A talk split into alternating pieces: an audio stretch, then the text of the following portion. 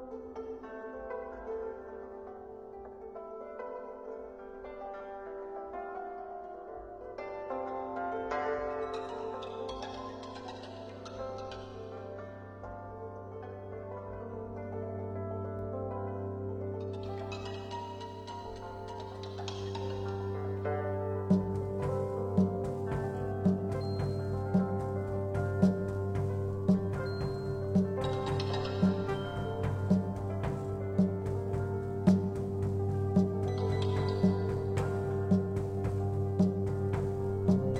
行于时代洪流与泡沫之下，细读经典，打捞尘封已久的批判精神，揭开古典文本的当代面目。欢迎来到潜行者 Stalkers Radio。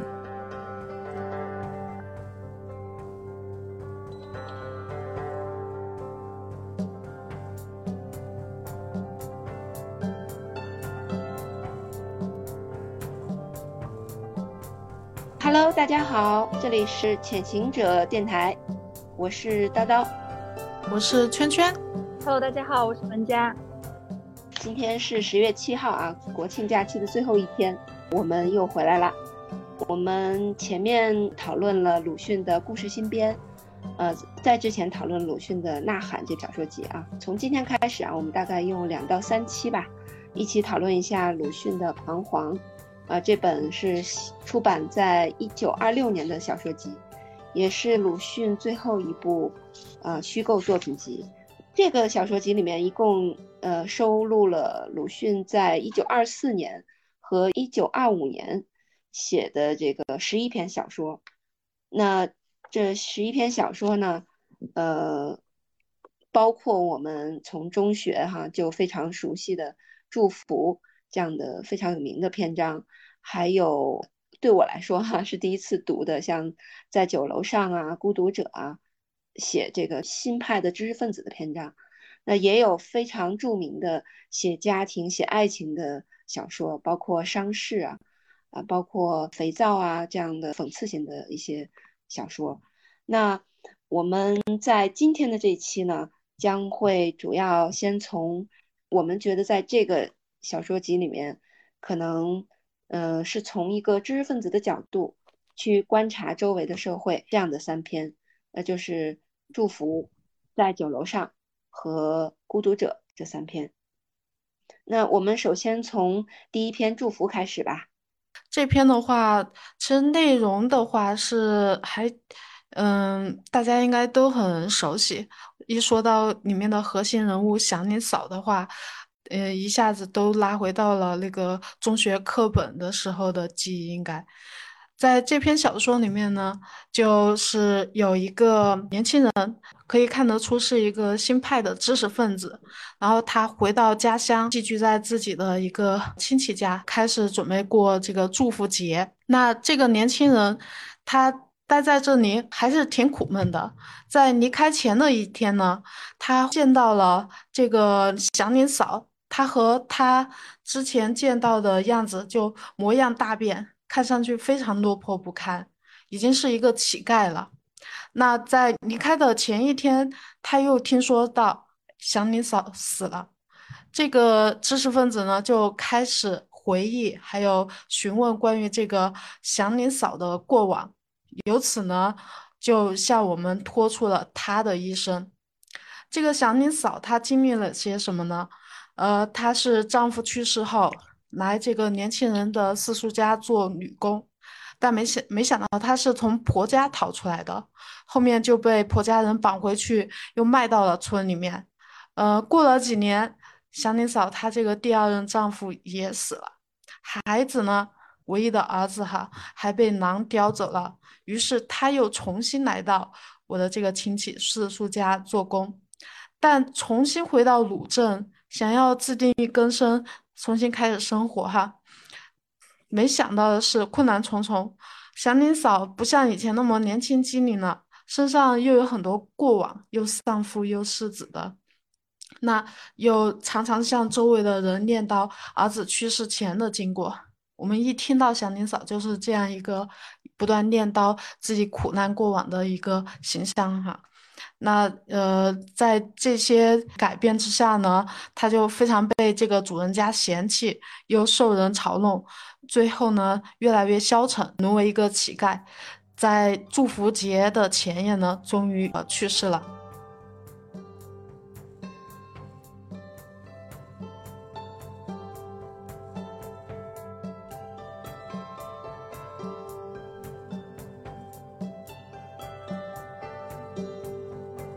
刚才介绍了这个故事的内容，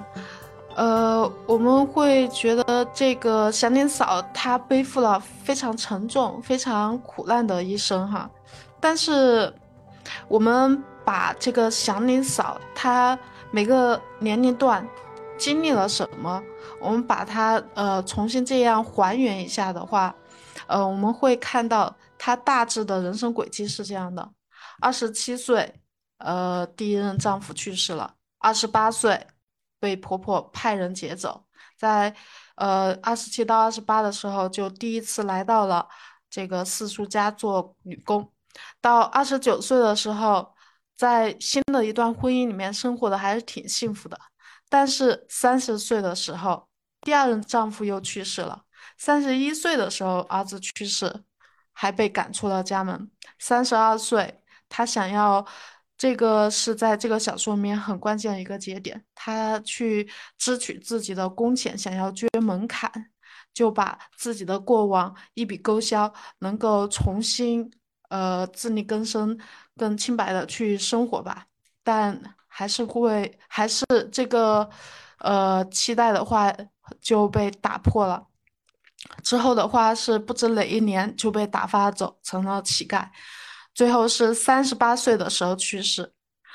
我们以今天现代的视角来看，其实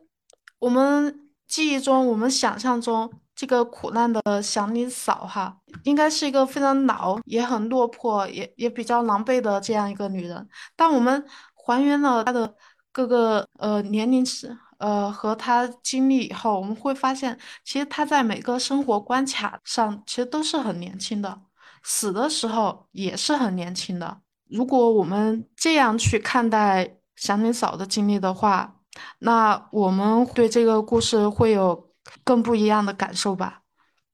嗯，啊，我我我读到这一段，重新仔细读的时候，就觉得，哎，这个祥林嫂当年其实还挺漂亮的，就是很端庄、很亮眼的这么一个少妇的形象。对对对，他你看他刚出场的时候说，呃，虽然他是已经是寡妇了哈，但是他头上扎着白头绳，啊，乌裙、蓝夹袄、月白背心儿，然后虽然整个脸色有点发黄，但是两颊还是红色的。就鲁迅用了很多色彩，在他的第一次亮相当中，嗯嗯，就是当时都没有注意到，就我们小时候。现在才发现，鲁迅当时写的时候是有对比的。这篇小说里面，中学时候读哈，我们这次再读的话，很多人可能都会把目光放在祥林嫂她这个整个苦难的身世上。但是，其实我们再去进入到这个文本中，我们还会发现很多文中非常鲜明的人物。呃，祥林嫂她有这样的苦难的一生的话，她这个命运也是由周围的这些人来推动的。比如说，我们看小说里面的这个四婶，大家在看的时候会发现，其实四婶是对祥林嫂她的命运改变的这样一个非常重要的人。最初，祥林嫂她呃第一任丈夫去世以后。她想要重新生活，那她来到这个四叔家以后，正是四嫂看中了她，然后让她来呃工作，让她有了一个新生活。那在祥林嫂被绑回家以后，家里面雇佣的呃这些女工太比不上这个祥林嫂了，这个四婶还常常想起她。后面祥林嫂她第二任丈夫去世，孩子也死了以后，这个四婶她也表现得很同情，也是因为这个同情，她才又再次雇佣了他。所以你你从好的方面看，就是两次这个四婶都给了祥林嫂她改变机会，但这个四婶她也并不是说对她命运都是完全好的哈。在第二次雇佣了呃祥林嫂以后，呃很快家里面人都发现祥林嫂手脚头脑都不如从前了。这个四婶其实是比较嫌弃的。他之前能看中祥林嫂，就是因为她非常能干，看上去也很本分。那现在这个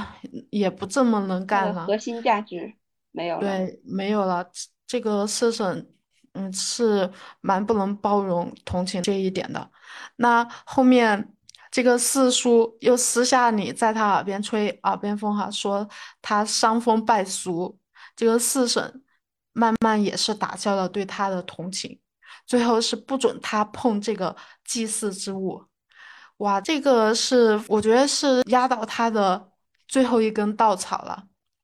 就不准他碰祭祀之物。什么样的人说你不能去碰祭祀之物？我们想一下，就是真的是不想，特别被看不起的这样一个人。呃，这个祥林嫂非常建议这一点。她后面撅了门槛以后，就很自信了。她说：“我现在可以帮忙去在这个祝福节之前摸这个祭祀之物了。”但没有想到的是，四婶还是不准她触碰。我觉得这一下是特别，呃，冲击呃祥林嫂这个内心的一点呢。嗯，实际上，思省他最初和最后这种态度的转变，对祥林嫂的伤害，我感觉是各种人之中是是最大的。因为祥林嫂最初是因为四婶的接纳，有了希希望，可以说，那他后面又把他的希望掐死了。这个四婶对他的命运是波折。很大的一部分的制造者。那接下来还有这个四叔，四叔在这篇小说里面，他的形象是蛮从雅中的一个形象哈，就是非常的呃古板，内心充满了各种森严的戒律吧。他一开始就很嫌弃祥林嫂死了丈夫。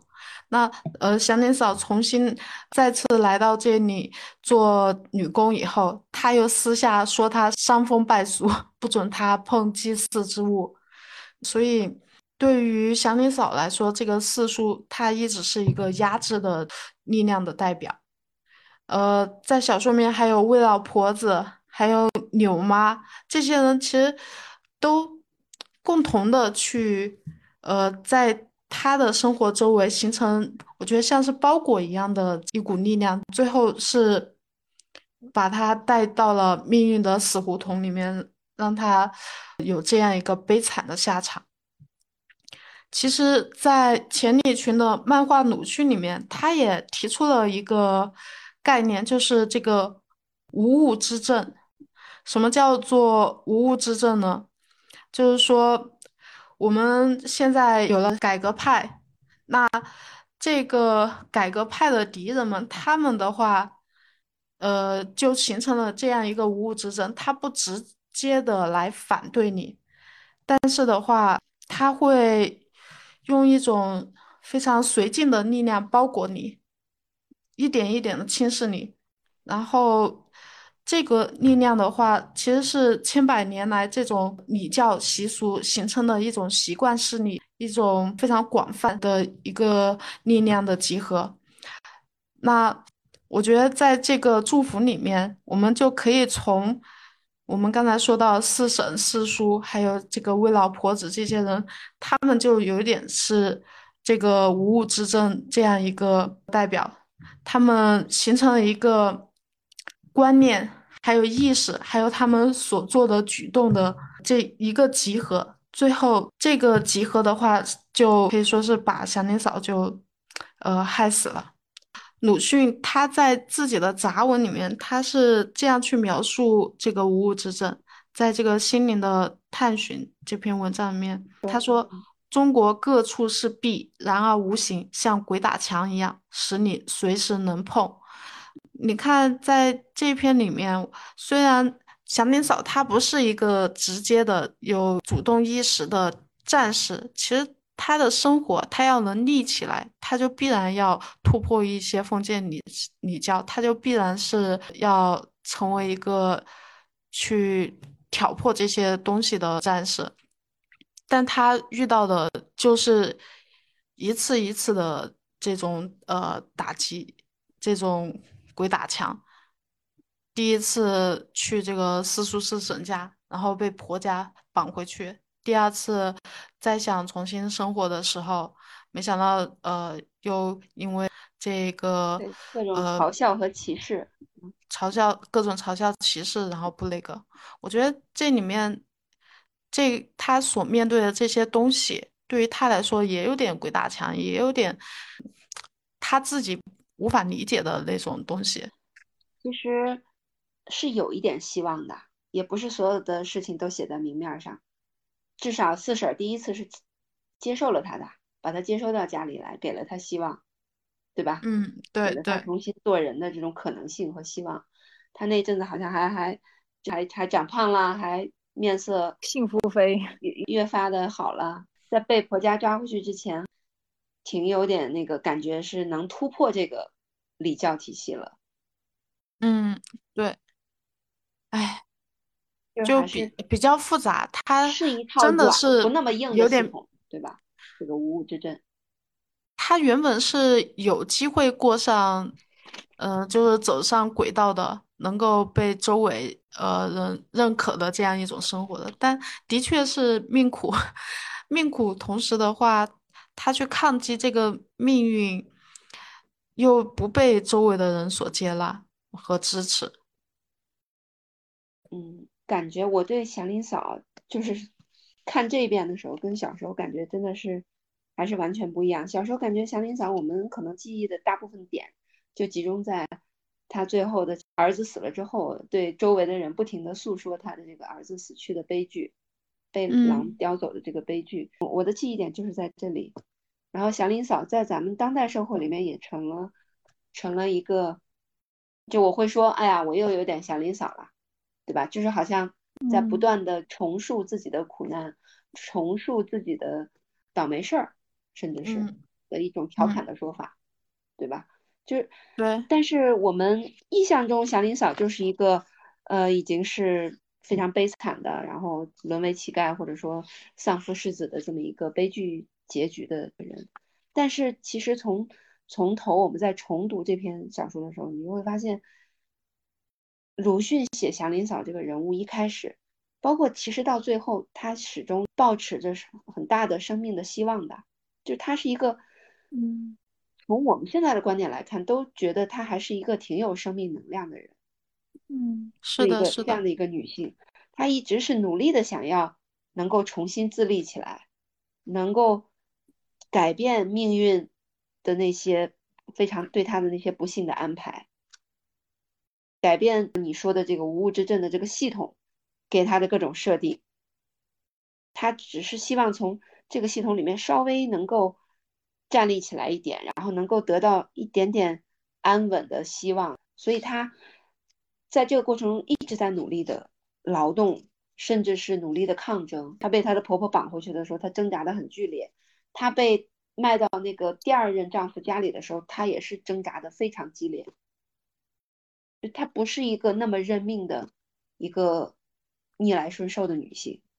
就我我看这一遍的时候，我我很惊讶于，其实祥林嫂这样的一个人物，鲁迅是设置了一个生命能量并不低，甚至是比一般的当时的这种普通的妇女，农村妇女的能量要要高出一些的这样一个女性的角色，让她在周围的人，在这个吃人的这个礼教系统里面，一步一步的被打击，一步一步的被就夺走所有的希望。嗯。嗯。嗯，我觉得包括就是他不停的在重复他的这个痛苦的经历，他儿子被吃，我觉得这个叙述其实也是他生命能量的一种体现。我并不觉我我重读了一次，我并不觉得他好像是在啰嗦或者在不停的就是烦别人。我觉得他其实也是在就现代这个就心理学这个层层面来就是来看的话，我觉得也是一种疗愈的过程，就是你去，就是把过去生命中一些痛苦又难以接受的一个片段整理成有条理、说得通、有意义的这个一个整体的一个故事的时候，它其实就其实这个在弗洛伊德的这个心理学里面，他其实是说这是其实是就是这个当事人是在疗愈自己的一个方式，它可以帮助这个叙述人就降低自己内心的冲突，形成统一、稳定、正面的一一种。自我的身份感，就形成一种自我的身份感。所以其实我这一次，我今天又读了一次，我是反倒觉得，就是包括最后就被大家所唾弃的他重复叙述他的这个痛苦的经历这一段，我也把他可能理理解成叨叨姐刚才说的，就是他是一个非常积极向上、非常有生命能量的一个人。只是我觉得他可能就是选择叙述的这个对象，对象可能选错了吧？对对对，他们都是一些无物之症，就是他们没有最基本的同理心，在你最伤心的时候，应该给到给予到他安慰和这肯定的时候，他们呃其实是在虐弄祥林嫂。我我觉得他后期有一点呃被周围人的那种反馈又得不到。呃，他心底的疗愈和一种释放吧，我觉得他变得有点神经质。他其实，在最后被柳妈和四婶重击了那一下之前，他还是有希望的。对，就是如果后面的人给他希望的话，他是能活下去的。就这个跟抑郁症的那个，就是。跟抑郁症的那种重度抑郁症患者的那种，就是了无生趣，完全对生命生活没有希望的那种，可能还不太一样。嗯，就他可能是有一点轻度的魔怔和抑郁吧，我觉得。他最后在开头，他不是一下子问这个小说里面的我嘛？他说一个人死了以后，究竟有没有魂灵？然后他在问的时候，眼睛没有。精彩的眼睛还忽然放光，我觉得他这个描述是已经是一个神经有点异于常人的状态了。文学小说里面有很多疯女人哈，但在这篇他最后，我们可以说他可能已经是疯有点疯了的那种状态，但是鲁迅写下来，他没有说给我们那种感觉，他最后就是个疯女人。他是把他很多悲惨的东西给他写出来的，他把他所谓的这个疯这个定性的东西之外，更多更丰富的内容给他写出来了。所以我们看这个的时候，我们不会说啊，她就是一个疯女人，那是非常三流的作者他会去做的一个直接的描述。在这边里面，嗯，鲁迅他没有说最后。他就变成一个疯女人，他把他最后的那个阶段、那个变化的过程，他一点一点写的很细致。从他开始念叨，然后最后想去捐门槛的时候，被呃这个柳妈吓到，然后又兴致勃勃的觉得自己捐门槛过后可以碰祭祀之物，之后。一下子又不被接纳的那种打击，他把这最后的这个转变的过程写得很细，而且是背后是充满了很深的痛感的。呃，我觉得祥林嫂她的这个悲剧实际上是来自于整个这个吃人的封建礼教和迷信的这个系统，再加上所有的加害者和所有的看客，在这个封建礼教系统里面。普通的女性和劳动者，她是被工具化的，几乎是工具人。四婶对祥林嫂整个的一个态度的变化，实际上像圈圈刚才讲的，她在四婶这里也有一点同情，但是核心来讲，她就是一个劳动力，一个工具人。那作为她的婆婆，还有那些戕害她的那些人，那实际上她就是一个可以买卖的。那个时候女性是可以买卖的。这个工人也是可以买，家里的这个做工的人也是可以买卖的。那劳动者和女性都是可以直接被买卖、被物化的这么一个东西。那在这个系统里面，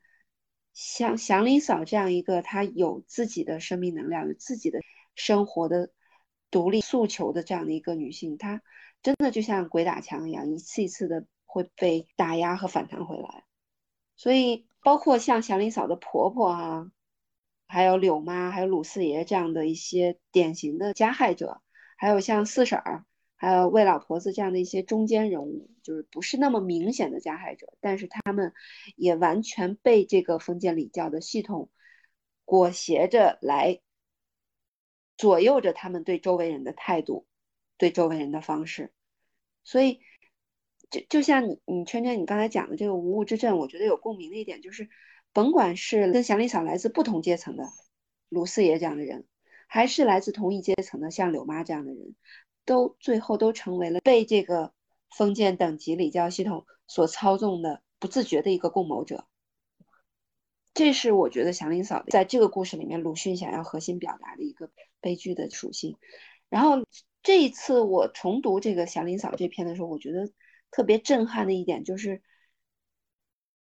鲁迅他是描述了一堆普通人，这个鲁镇上面这样一个场景里面啊，是当时中国最普通不过的一个小镇，一个小城镇哈。周围对祥林嫂啊，从同情到厌倦，再到耻笑，到最后的抛弃和甚至是践踏，这样的一些人都是鲁镇上的普通人。这是一个鲁迅他所非常。一针见血的描述的一个集体之恶的一个完整的从头到尾，就是祥林嫂的后半生，是一个集体之恶的一个演变的过程。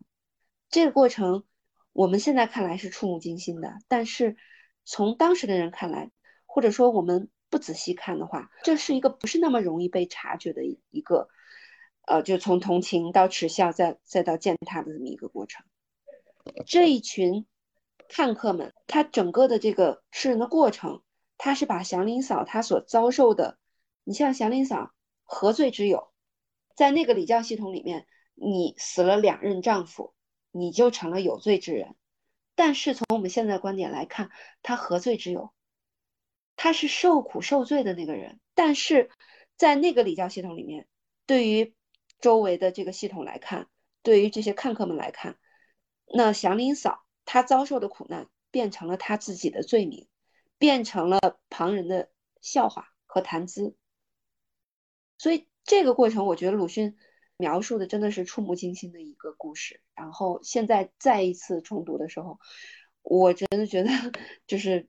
可能体会到小的时候没看出来的这一层吧。叨叨姐，你刚才说到她呃死了两任丈夫，其实是呃。非常值得同情的一件事情，在她的经历里面，我还注意到一点，就是她死了第一任丈丈夫之后，后面又被婆家绑回去，又卖到了这个村里面。那当时我们之前在讨论的时候，文佳也提到，就和我们小花梅是吗？知道的，对，小花梅事件、铁链女事件是能够对应得上的。那。鲁迅把这个故事，我们很容易忽略他的这一段经历，但是他在这个过程中受到的那个伤害也是非常深的。所以，这个祥林嫂她的这一生，她是呃，她经历的那些苦痛吧，我们今天有呃想象不到的，然后。其实也有我们周围发生的一些事情，我觉得这一点是挺让人痛心的。就是我们今天这个社会有没有完全摆脱当时祥林嫂她所正在呃经历的那样一个社会呢？铁链女就是当代的祥林嫂，甚至比祥林嫂还要更惨。她可能最初也是一个非常。有活力的一个小女生，然后被转手了好几次之后，就已经神志几乎失常了。就如果你不以这种精神失常的状态，你可能都活不下去，在那样的一个暗无天日的环境下，可能还她的环境还不如祥林嫂。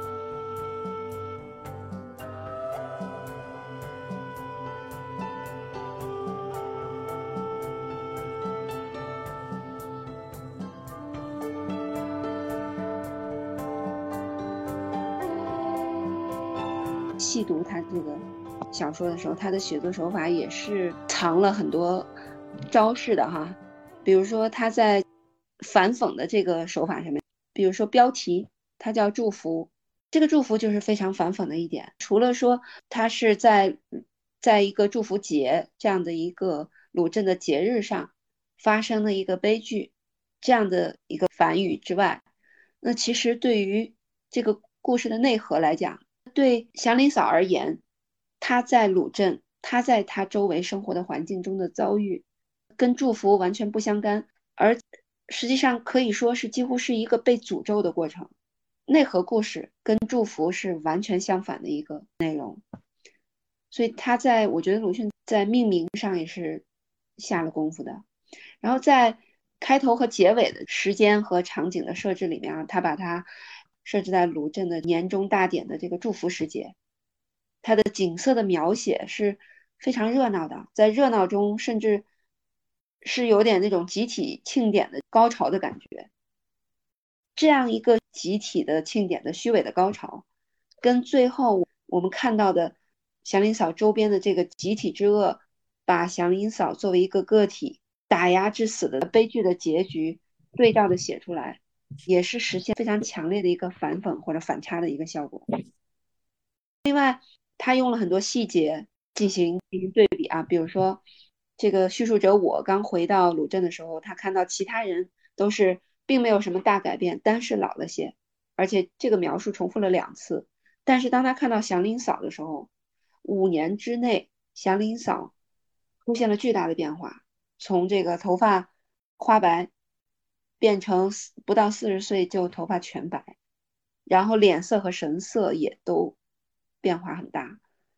包括最后这一笔，就是只有那眼珠尖或一轮，还可以表示它是一个活物。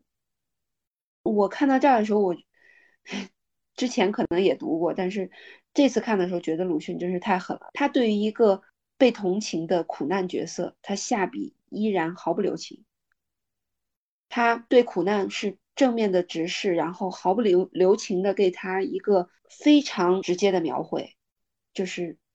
这个祥林嫂已经被这个社会已经被他的命运折磨到了，只有眼珠的那个转动还可以看得出是仍然是一个活着的人，行尸走肉。嗯，对，他已经就是看上去已经完全是个行尸走肉的一个。完全麻木的状态了，所以我觉得他这个对比啊，在写人的这个外形上都用的很细腻，然后就是在这一篇里面也挺明显的，可能在后面的两篇里面也有这一点，就是呃钱理群先生他对鲁迅小说的一个分析哈，就是鲁迅他在写知识分子和底层民众这两类人的时候，通常来说他用的手法是很不一样的，就是他对知识分子。更多会用非常直接的心理描写，或者是接近心理描写的这种第一人称的自述，然后是写的非常细的深度剖析的心理活动和呃语言上的这种表述。然后他对底层百姓、底层人民更多的用的是言语和行动的白描。你像在祝福里的这个叙述者，我见到祥林嫂之后的几段内心戏，我觉得就是。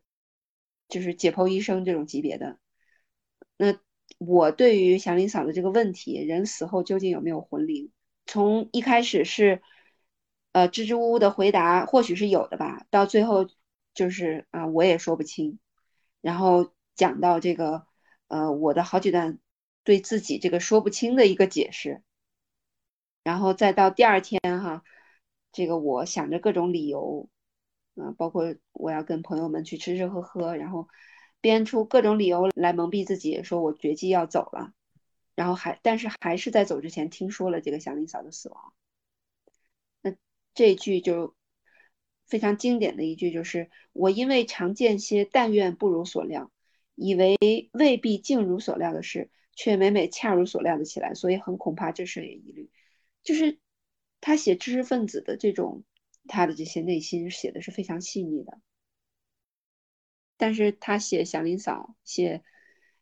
柳妈、写这个四婶儿，他们都是一个侧面的白描。那在描述知识分子这个群体的时候，鲁迅其实是包含了很多的对自我的一个审视和讽刺，对这种他的这个阶层，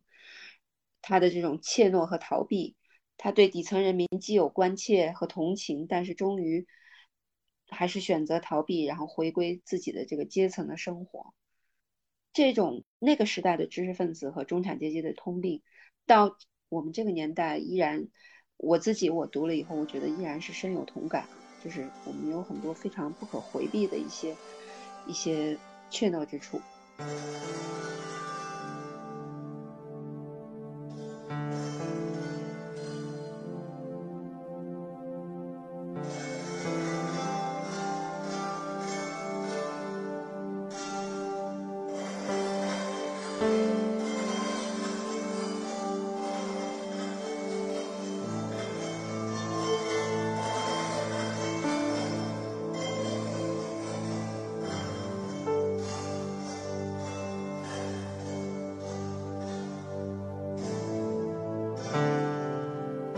分子这个群体在《彷徨》这个小说集里面的笔墨的分量是很重的。那我们接下来想要讨论的这两篇，在酒楼上和孤独者，主角也是几个知识分子。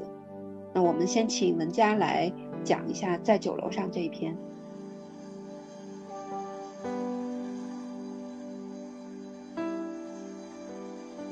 这篇的内容其实非常的简单。讲述的就是叙述者我回乡来到了 S 城以后，来到他之前经常去的一个小酒楼，叫做一时居。在喝酒的百无聊聊赖的时候，和他同样回乡的旧同旧同窗吕为甫偶遇了，然后听吕为甫呃转述了他人生境遇的一篇小说，轻描淡写的吧，讲了两个事件。第一个事件是，呃，吕维甫他这次回乡的原因呢，是为了给他自己三岁就死掉的一个小兄弟迁葬，因为他这个小兄弟之前埋葬这个坟墓边进了水，所以这这次是来处理这样一个家事儿。呃，但是在迁葬的过程当中，他发现，呃，他这个小兄弟的棺木已经全部都烂烂尽了，只剩只剩下了一堆木丝和小木片，然后包括被褥、衣服、骨骼全部都已经没有了。就连最难呃烂掉的头发，已经也是踪影全无。嗯，第二件事情是，呃，因为吕维福他在儿时的时候，呃，一直对他的一个邻居的女儿阿顺，呃，心心念念念不忘。然后这样的一个小女孩阿顺呢，她是一个呃很周到、善良、很能干的一个呃小姑娘。呃，所以这次吕维甫他是特地辗转了两个城市，然后给他买到了。呃，这个阿顺他儿时特别喜欢的剪绒花，想送给他，因为在他的心目中，阿顺是一个非常美好的一个代名词。呃，但是当他买到，然后打算去送给阿顺的时候，其实才发现阿顺已经死掉了，而且死的这个原因是非常令人唏嘘的。呃，是说，呃，从去年春天开始，呃，这个阿顺他就开始整夜整夜的哭，然后他的爸爸长父就骂他年纪大了，发了疯。呃，直到他咽气的前几天，他才肯对他的呃爸爸说，其实他早就已经像他妈妈一样，呃，在不停的吐血和流汗流汗液。但最后压死他呃的最后一根稻草是有一个偷鸡贼的一个亲戚吧，一个伯伯长根来非要来向这个呃阿顺借钱，硬借钱，但是他不给，然后这个长庚就很冷笑的说，说你的男人比我还不如呢。然后相比起刚才在祝福里面讲到这个祥林嫂哈，我觉得这个阿顺就是一个非常没有生命能量的一个呃一个小小姑娘吧。她听到这个呃偷鸡贼伯伯长庚的呃这句话以后，她就一直不停的哭，一直不停的哭，因为她从来还没见到过他就是未婚夫吧，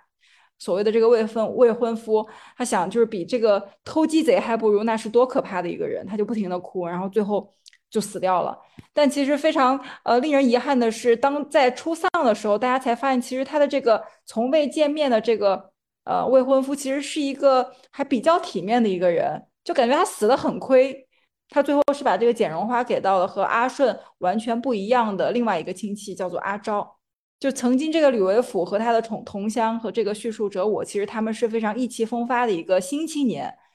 但当得知这个吕维甫他其实教的课已经。不再是那些新文化，不再是 A B C D，而是说是还是那些传统文化，比如像《女儿经》《诗经》《孟子》，就他们曾经都是激情澎湃的这个理想的文学青年吧，或者知识青年吧，但如今却因为这个生活的无奈而落入了沮丧和彷徨的中年人。就在这里，我们也能看到，就是像吕维甫这样，就是一代的这种知识分子，就是他在当这个五四的这个启蒙大潮回落，然后他们神坛崩塌的时候，他们其实是非常无力的在适应日常的生活，他没有办法，以以及没有能力吧，给自己找到一个民间就是的位置，然后去继续完成他知识分子的这个使命。就是我反正能看感觉他出来，就是他特别的无力。然后包括这个叙述者我，其实也是这种酒楼上这篇里面，他多次提到，包括在彷徨里面，就是鲁迅都是多次的提到了什么百无聊赖，什么无聊什么什么的。他其实多次提到这种，我觉得都是可能他想强调一种孤独感吧。就是周作周作人他就是也认为，嗯，评价他哥哥的这个小说哈，也说就是在酒楼上。呃，是最富有鲁迅气氛的一一篇小说，就是他的这种惆怅呀、寂寥啊、孤独啊等等，就其实是非常具有鲁迅的口吻或者鲁迅色彩的一篇小说。嗯，就他用了很小的一些，像刚才说这两个小小平凡的事件、世俗的小事，嗯，我我能能感觉得出来，吕维甫他其实是一个充满了温情的一个人，但即便是在这些小事上面。就哪怕是这个阿顺，就这种他生命当中仅存的不多的这种光亮，都是最后让他失望的。所以我感觉到的是一种非常透骨的一种孤独和寂寥，然后让这种孤独的程度达到了一种巅峰吧。就是尤其是在阿顺死的，就当当当他得知阿顺的死的这个时候，我们能就是通过这个文本能看到，就是包括他说回乡迁坟是无聊的。给顺，包括给顺这个阿顺顺姑送剪绒花也是无聊的，然后包括自己目前的这个工作也是无聊的，就只要随随便便就可以应付了事。就是我自己的感觉，吕维甫他其实是一个看似悲观的人，但他嗯骨子里对嗯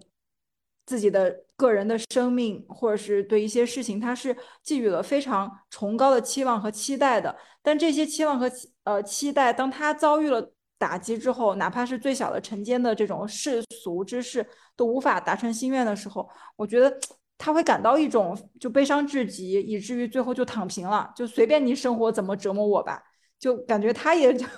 又回到生命能量这句话，就是 觉得他又还是依然是缺少最基本的一个生命力的，他没有一个生命的原动力，就他把自己的生命随意的寄托给了他曾经看不上的这些什么四书五经啊什么的，就是让我。觉得反正能感觉到鲁迅在写作这篇文章的时候的这种孤独感吧。然后也有一些评论家分析说是，就这个吕维甫和文中的这个我是艺术家鲁迅将自己的一分为二来剖析自己。我不知道大家怎么看这个，就是这这是一篇鲁迅遇到鲁鲁迅的文章。我觉得鲁迅他如果不是这样一个呃小说里面的我，像这样到处。呃，奔走旁观这样一个人的话，那他的确就会变成吕吕维甫。如果他停留在某个地方停留下去，可能就是吕维甫了。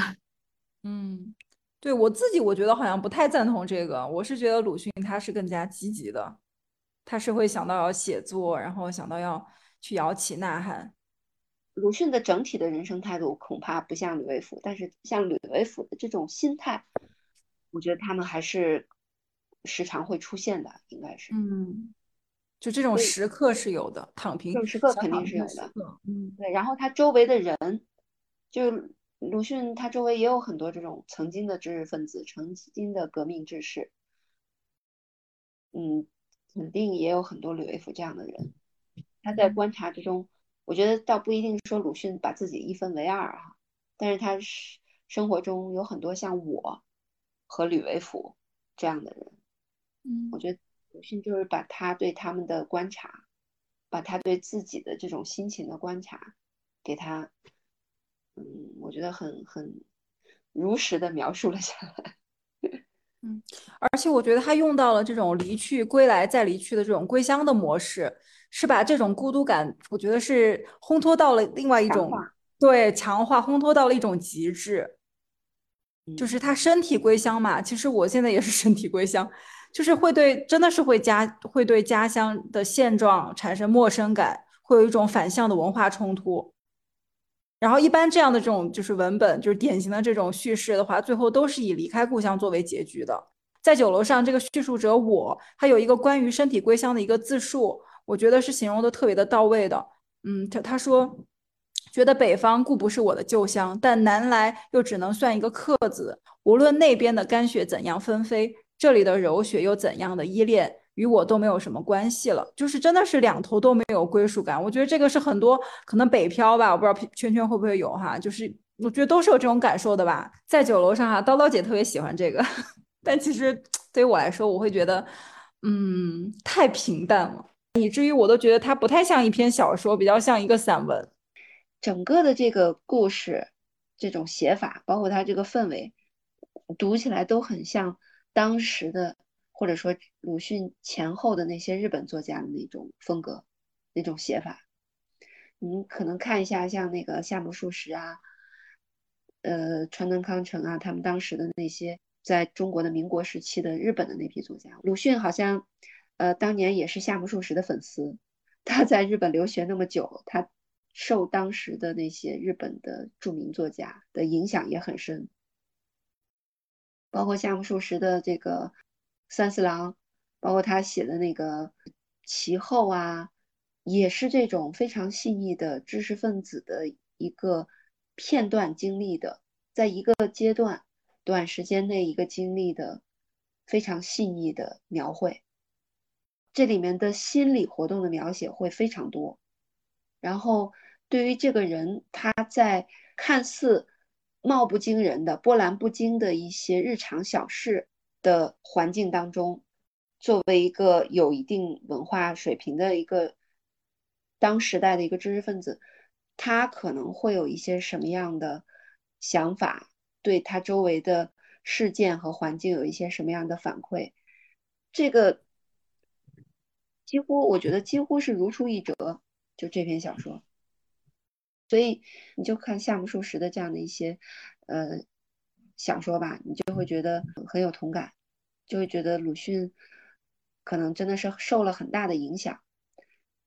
然后再加上鲁迅当时自己的确处于这种比较迷茫和彷徨的这种状态，那他写他周围的人和他自己，也是我觉得是非常水到渠成和自然而然的一种呃写法，而且就是你看了日本作家的小说。你再回看中国，就是民国时代，包括中国之前，啊，古代小说的那种写法，你就会发现中国的小说跟西方的小说的确是有不一样。就是东方小说，尤其是东亚的这种小说的写法，跟西方的这种小说的这个基本的这种走向，或者说它的这个历史和源流就不那么的一样。就中国除了有有一些那种神怪小说哈，也有像《三国演义》《水浒》这样的一些情节和场景，就非常画本式的这种非常有故事的这种小说之外，中国还有一呃，包括日本有非常源远流长的一支，就是这种有点散文式的这种写法。之前跟的朋友聊，就是中国历史上始终没有把虚构这件事儿当成一个特别。专门的事儿来做，就是中国古代的这个文学家和士大夫们，他们很多事情是夹叙夹议，就把这个事儿写了。除了诗歌以外，散文是一直是在整个的主流文体里面是占有一个非常重要的位置的。那以散文跟散文相似的这种形式来描述人们的虚构和非虚构的生活，描述人们生活当中遇到的故事。这种文体风格或者这种写法，我觉得也是很常见的。比如说《陶庵梦忆》啊，《浮生六记》啊，有些它的这个故事不是像西方的小说那么的怎么说结构完整，起因、经过、高潮、结局，然后不是像西方的小说那么的狗血，或者说那么的嗯冲突迭起。就最典型的就是《红楼梦》吧，《红楼梦》虽然也有很多冲突。但是他的写法是非常反高潮的，是非常隐藏在草灰蛇线下面的一些冲突。我是觉得鲁迅他也有受到东亚的这种，包括日本的，包括中国古典的文学体系的这个影响，他也在《彷徨》里面在尝试这种更加自然而然的这种抒发式的这种写法。文体本身像什么不那么重要，关键是你想写一个什么样的故事，写一些什么样的人。其实他的小说也不多，对吧？一些中篇，一些短篇，像三本。小说集我们都看完了的，我觉得我们去看一下他之前写的小说和我们讨论的这两篇小说的话，会发现一个特点，就是在这两篇小说里面出现了我。之前小说很多都是第三人称写的嘛，那在这边里面就出现了我，而这个我仅仅是一个旁观者，然后。他所对谈的另外一个人的话，又和他有密切的关系。大家分析的时候都会说，这个人是我的一个分身，也是鲁迅的一个分身。那他何不如就直接写我了呢？像很多现当代小说，我们呃这两天。在关注的这个最新的诺贝尔文学得主嘛，他写一个女人故事，他直接就是自传体小说，他就我，然后就非常酣畅淋漓的写了自己的家族史，写了爸爸，写了妈妈。那呃，鲁迅他为什么不能直接就写我？鲁迅倒不一定是闪躲，他要真想写，他肯定能写得出来的。我觉得他是用曲笔在写。就是他故意为之，因为比如说吕维甫，他在这里面，我我我也特别关注，就是他们曾经是怎样的，然后这个吕维甫现在又又遭遇了什么，他自己也有几个暗示的地方，在交谈过程中，做的事情没有一件成功的，那这些事情到底是什么呢？没法说，就是鲁迅。在这个小说里面，他可能都不方便说。那个魏连书也一样，魏连书他到底写了一些什么样的文章？他到底去帮助了一些什么样的朋友？他到底为了怎样的一两个朋友还不想马上死去，还说我还要再为了他们多活几天？这些事情他都不能明着说，或者他也不想明着说。就是如果把这个人作为一个第一人称的主体进行详细的描述的话。可能是比较难的，嗯，可能作为一个短篇小说，也也包不进去。然后另外在那个时代，可能他也没法直接描述。嗯，我说我我我猜想哈，是不是还有一层心理在？就是鲁迅其实在这帮革命者之中，他是比较成功的。那面对那些他失败了的革命者，他知道。很多革命者生活的更加潦倒，他面对这些人，他是有一种同情以及呃悲愤，悲愤之外，还有一一种很难说清的一种愧疚在，就是你成功了，人家没成功，人家过得很惨那种感觉，所以这层心理。也阻止他说直接的去来写，所以停留在这种我去旁观，然后去讲述，呃，让另一个革命者讲述出他的故事这个形式上面。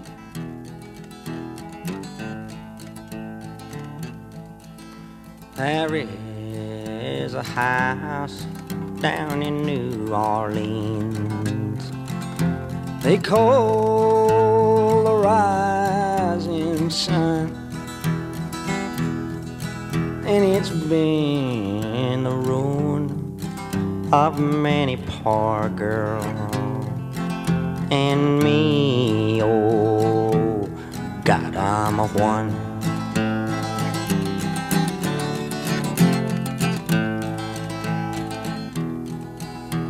My mother was a tailor. She sewed these new blue jeans. My sweetheart was a gambler, Lord, down in New Orleans.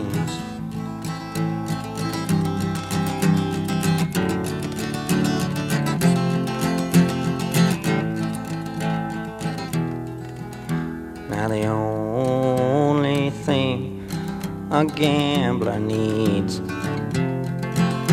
is a suitcase and a trunk. And the only time he's satisfied is when he's on a drunk.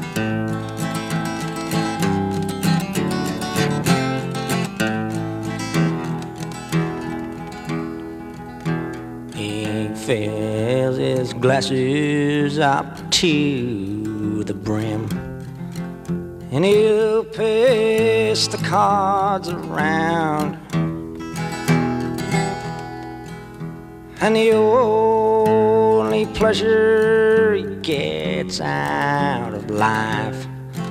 is rambling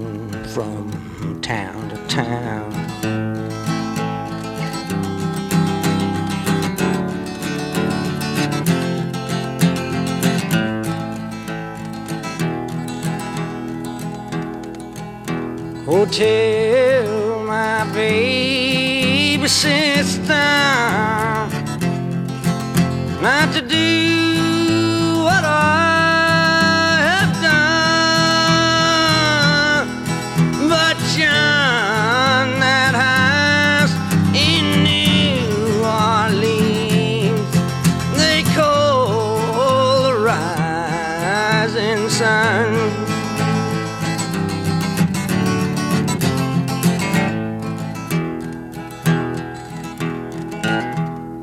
one.